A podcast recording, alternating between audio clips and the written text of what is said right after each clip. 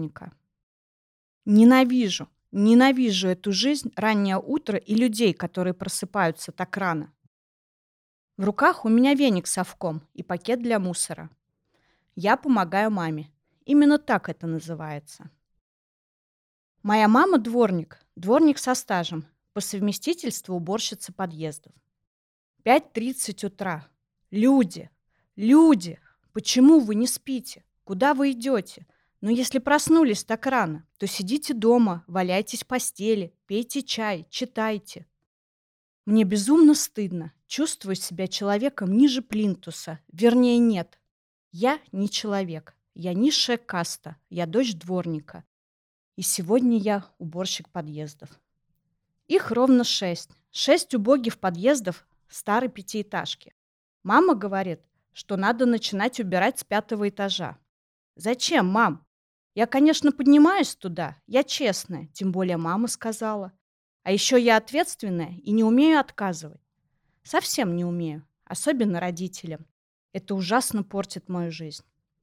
Я поднимаюсь на пятый этаж, смотрю наличие видимой грязи и обычно сразу спускаюсь на третий или на второй. Там уже судорожно махаю веником.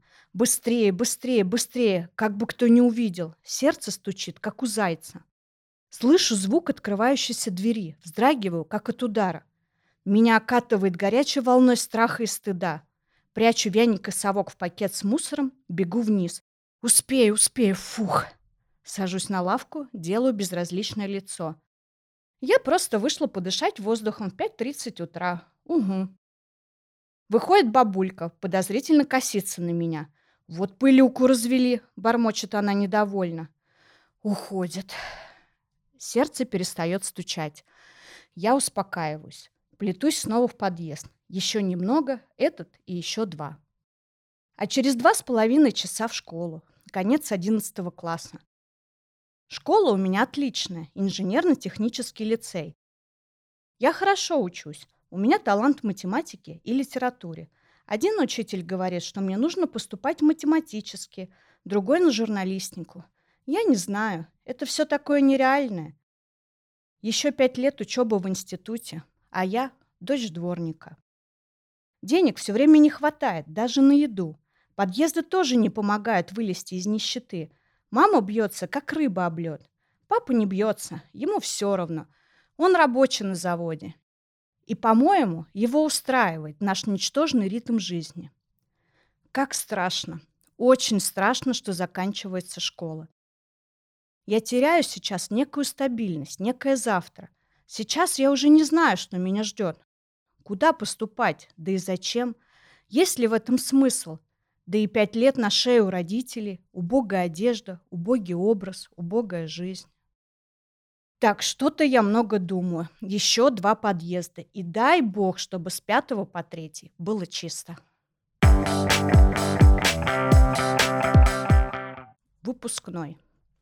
Ну вот и пришло прощание со школой у меня сегодня выпускной. Говорят, в этот день все девчонки должны чувствовать себя принцессами. Но это точно не про меня. Я дочь дворника, и у нас не бывает красивых праздников. На повестке у меня муторная уборка подъездов, помощь маме в закрутке варенья и поездка к младшей сестренке в больницу. А потом, потом выпускной. Платье мы шили по знакомству. Мамина подруга посоветовала хорошую портниху, еще и бюджетную. Лучше бы не советовала бы. И вроде бы ткань неплохая, серебристая, мягкая, а вот платье...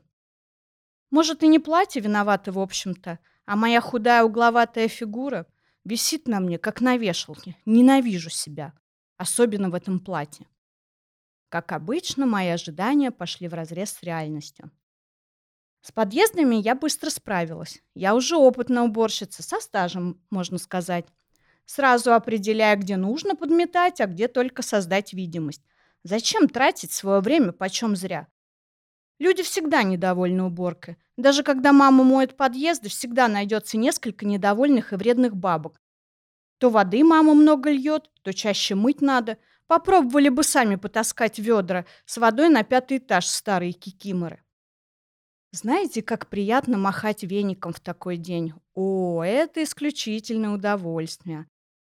Особенно, когда все твои одноклассницы высыпаются, а потом идут в парикмахерские делать прически и макияж.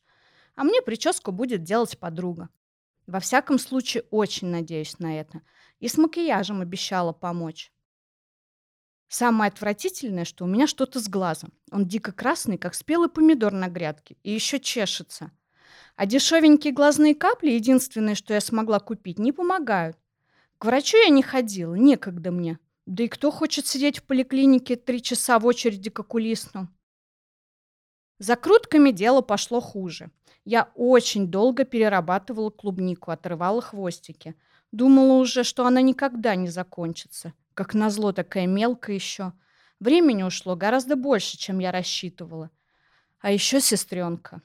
Умудрилась же она заболеть в воспалениях легких летом. Вообще-то она у нас слабенькая, болезненная, как говорит мама. Болеет с самого рождения, обязательно с высокой температурой. Однажды скорая к нам приезжала четыре раза за день. И тогда мама научилась сама делать уколы от температуры и не раздражать работников медицины своими звонками и вызовами. А это все потому, что папа ездил работать в Чернобыль на ликвидацию аварии, и после этого ему категорически запретили заводить новых детей, так как он облучился. Говорили дикие вещи, что после Чернобыля дети рождаются со страшными патологиями, то с одним глазом, то с жабрами вместо легких. Папа и не хотел больше детей в принципе. Два ребенка в семье, по-моему, достаточно. Тем более мы с братом уже большие были. Но мама забеременела. И вроде как не сразу поняла, что беременна. Помню, как отец выпил, повеселел и задал нам с братом вопрос. «Вы кого хотите, братика или сестричку?» Мы обомлели сначала, думали, он так шутит. Мне 11 лет, брат еще старше. Не нужен нам был никто. Но потом даже обрадовались. Только Степка очень хотел братика. Мечтал, как будет учить его драться и играть с ним. Ох уж эти мальчишки. Мысли у них всегда глупые.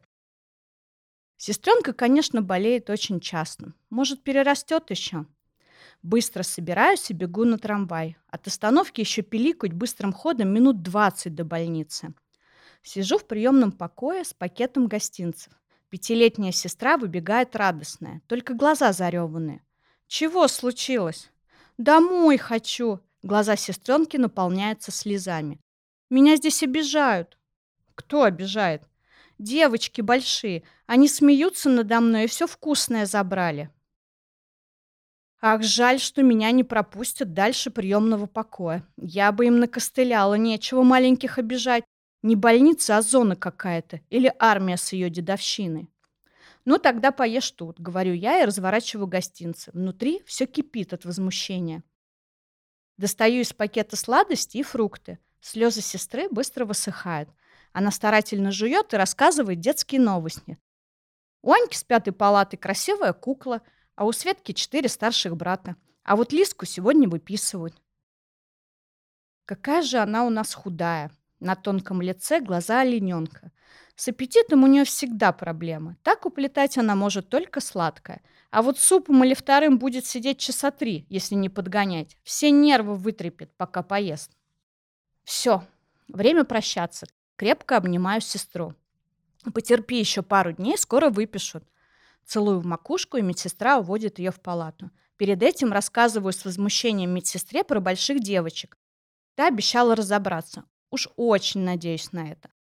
На улице смотрю в больничные окна, вижу ее трогательную мордочку, печальную до боли. Сердце разрывается. Она машет мне ладошкой. Долго не могу уйти. Старательно машу в ответ, пытаюсь улыбаться. Бегу на трамвай по дороге, размазывая сопли. Ненавижу эту жизнь еще один дерьмовый день. В мыле залетаю домой. «Мам, подруга не приходила?» «Нет, не было никого».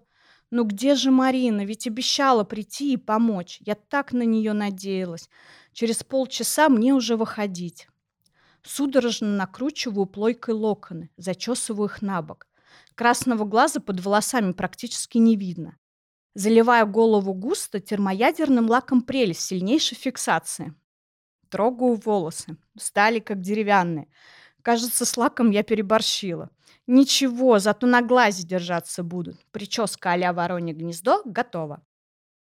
Мажу губы коричневой помадой. Сейчас так модно. Глаза не крашу, не хочу привлекать к ним внимание. Можно было, конечно, один глаз накрасить, который не спрятан под волосами, но ничего, и так сойдет. Быстренько надеваю серебряное платье и каблуки и бегу в школу. Какие же красивые у нас девчонки. Все в вечерних платьях, с шикарными прическами и макияжем. Прямо как модели. Никогда не видела их такими нарядными. Вчерашние школьницы вдруг сразу повзрослели, настоящие дамы. Но, к счастью, есть еще парочка убогих серых мышек. Я хоть не одна, это радует. Музыка, смех, все такие счастливые. Наверное, только мне одной грустно. Жду маму, она обещала прийти. Уже и аттестаты стали торжественно вручать. Начали с отличников. Сейчас и хорошисты пойдут. Наконец-то замечаю маму в толпе родителей – Сегодня она даже принарядилась. Нет этих убогих вещей, которые она не снимает даже после работы. На ней синяя юбка до колен и серая блузка. Она сиротливо жмется за спинами расфуфыренных мамашек. Видно, что она стесняется. Увидела, что я смотрю на нее, улыбнулась. Я машу маме рукой. Мой выход. Сердце стучит, как у зайца, ноги дрожат. Так много взглядов. Ненавижу, когда на меня смотрят. «Поздравляю, Линочка!» – улыбается мне директриса золотыми зубами и отдает вожделенную синюю корочку, жмет руку. «Куда будешь поступать?» – спрашивает она. Что-то мямлю ей в ответ. Вот привязалась корова, как будто это действительно ее интересует. Торжественная часть закончена. Приступаем непосредственно к празднованию. Кручу головой. Мамы уже нигде нет. Мне стало еще печальней. У многих родители остались. Конечно, они ведь заплатили за свой банкет, а моя мама еле наскребла денег, чтобы оплатить мое участие в этом празднике жизни. Выпускной мы проводим прямо в школе. В огромном коридоре стоят столы с угощением и шампанским. Народ доволен. Бывшие школьники в ударе громко общаются. Подозреваю, почему. Пацаны пронесли в школу крепкий алкоголь, спрятали бутылки в бочках туалета. Изобретатели, блин. Кругом звучат пожелания счастья. Такие сладкие улыбки у меня аж сводят зубы. Тфу. Делятся планами на будущее. А у меня нет планов. Совсем никаких. Все институты нашего города далеко от моего дома. Не наездишься. Мне мама и на пирожки-то в школу редко дает. А целый день без еды в институте я не смогу. Да и содержать меня еще пять лет, одевать, обувать. С одеждой в нашей семье всегда сложно. Хорошо хоть знакомые выручают. Приносят вещи своих выросших детей. Еще пять лет в обносках? Не хочу. Наконец-то начались танцы. Быстро сменяются медляками. Все пляшут, не переставая. Даже серых мышек пригласили на танец мальчишки, а меня никто. Ну и пусть. Все равно они мне не нравятся. Все такие несуразные противные, у многих прыщавые лица. Фу.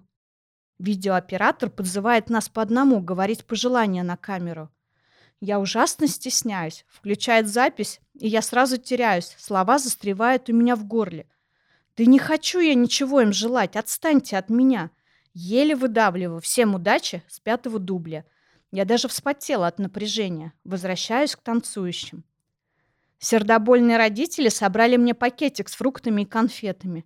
Возьми с собой, Линочка. Это осталось. Ну зачем? Лишний раз подчеркнуть мой статус? Под утро мы решили идти встречать рассвет на Волге. Выходим еще затемно из школы тремя классами. Знаете, очень даже весело. Болтаем и смеемся. Стараемся быстрее идти. Ага, на каблуках это очень удобно делать. Особенно, когда ноги гудят после танцев, а у многих растерты до мозоли новой обувью. Каким-то чудом мы все-таки успеваем. Начинается рассвет. Ярко-красный шар поднимается над великой рекой. Вода из синей превращается в нежно-розовую. Красиво и очень печально. Судя по лицам бывших одноклассников, печально только мне. Вот и конец школьной жизни. Начинаем расходиться. Домой я приползла без ног. Упала на кровать. Грустно. Жутко хочется плакать. Но рядом родители. Я не плачу при людях. Я не показываю слезы. Кусаю губы. Во рту металлический вкус.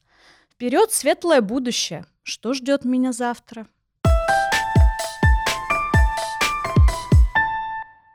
Жара. Ах, какая жара наступила. Для нашего города обычное лето, когда в тени плюс 40, а от асфальта жарит, как от раскаленного утюга. Пока мои бывшие одноклассники сдают экзамены в институте, бегают с бумагами, я валяюсь дома. Я буду поступать в колледж, который, к счастью, находится в нашем районе, на хлебную профессию – бухгалтер. О как!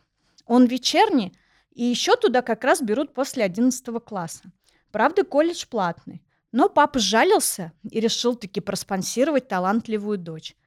Я первая в семье, кто закончил 11 классом. Старшему брату это тоже не удалось сделать. Девятилетка и учага – вот его путь. А у меня все-таки колледж. У нашего папы есть небольшие накопления. Правда, он очень не любит с ними расставаться. Ему нравится просто копить. У него прямо психологическая нелюбовь к любым тратам. А недавно папка придумал новый путь обогащения. Думает, что теперь будем деньги лопатой грести. Папа варит самогон. Он собрал сложную систему – скороварка, трубочки, самодельный охладитель. Буль-буль-буль по капелькам собирается огненная вода. По всему дому стоят фляги с брашки. А какой запах! У нас дома бражная баня. А еще появились тараканы. Видимо, они тоже любят выпить. Приходят целыми компаниями. Сарафанное радио у них быстро работает. Но что не сделаешь ради денег? Теперь мне стыдно открывать подругам дверь. Открываешь, и такой душок из квартиры. Все сразу интересуются, чего это там у вас, и пытаются засунуть свои бестолковые головы за дверь. У папы хорошо получается гнать самогон. Первак прозрачный и под 70 градусов. Папа замеряет его спиртометром. Довольный. Во как он умеет. Затем разбавляет его до 40 градусов и разливает в стеклотары. А еще мне нравятся опыты с огнем, когда он наливает свое изобретение в блюдце и поджигает. И мы с ним сидим и любуемся на синий огонек. Горит он недолго, но красиво, особенно когда на кухне выключен свет, а за окном темнота. Дело пошло. Пока родители на работе, я занимаюсь продажей. Помогать родителям – святой долг. К нам потянулись вереницы алкоголиков. Боже, сколько их! Распухшие лица с погасшими глазами, часто украшенные бланшами и хриплые голоса. Курят, что ли, частно? В немытых руках грязные скомканные деньги. Противно даже брать. Мало ли. Но, как говорится, деньги не пахнут. Хуже, когда приносят мешочек с мелкими монетками, высыпая все на диван и старательно пересчитываю. Выручка идет. Папа даже не справляется с потоком алкашей. Маловато у нас бидонов с брашкой. Да еще и папа делает все по правилам, слишком уж он честный. А ведь брожение – долгий процесс. Мог бы и карбита для скорости добавить. Слышала, баба Валя так делает, наша конкурентка. У нее-то никогда нет перебоев с самогоном. Интересно, какая из этого денежного потока у нас выходит прибыль? Папка явно не просчитывал. Ничего, вот выучусь на бухгалтера и просчитаю ему калькуляцию. Жаль, что это еще не скоро. Единственный минус в этом бизнесе – папа стал часто дегустировать. Мама злится и ругается. Зато папа после дегустации очень веселый и добрый. Может и на вкусненькое денежку дать. Да и как ему не пробовать, если такой качественный продукт получается? Как слеза, восхищается папа. Сегодня я случайно вместо самогона продала воду. Да-да, обычную воду из водопроводного крана. Я не хотела, просто перепутала бутылки. Отец любит пить холодную воду, наливает ее в стекло и в холодильник. Огненная вода стоит там же. Папа работает над сервисом. Приятно же в такую жару пить холодненькую. Славик, пьющий отец подруги, пришел с пакетиком мелочи. Я посчитала монетки и выдала ему прохладную бутылочку. Все-таки как меняются их лица, когда они получают в руки заветную тару. Глаза светятся, добрая улыбка на щербатых ртах, пытаются даже шутить. Правда, через час Славик прибежал с выпученными глазами. Я и не знала, что они могут так раскрываться под опухшими веками. Доброта куда-то исчезла, руки трясутся. При разговоре начал заикаться, ругается с мамой. Жалуется, что только с третьей рюмки он понял, что что-то не так. Она, конечно, выдала ему правильную бутыль, но подозревает меня. Думает, я специально. Ему просто с водой, а себе с огненной. А потом я с подругами ее. Эх, мама, мама, хорошо же ты думаешь обо мне. Теперь она спиртометром меряет оставшиеся бутылки. Намерила. В одной бутылке 39 градусов, в другой 38. Папа делает 40. Ты сливаешь, что ли? Я в недоумении. Сколько можно слить, чтобы изменился один градус? Наперсток? Мамочка, видимо, совсем устала от такой жизни. Вот ее и клинит. Ничего, мамуль, потерпи немного. Скоро разбогатеем. Главное в это верить. С вами была Эйлин Глен. Ставьте лайки и пишите комментарии. Подписывайтесь на мой подкаст, чтобы не пропустить продолжение истории.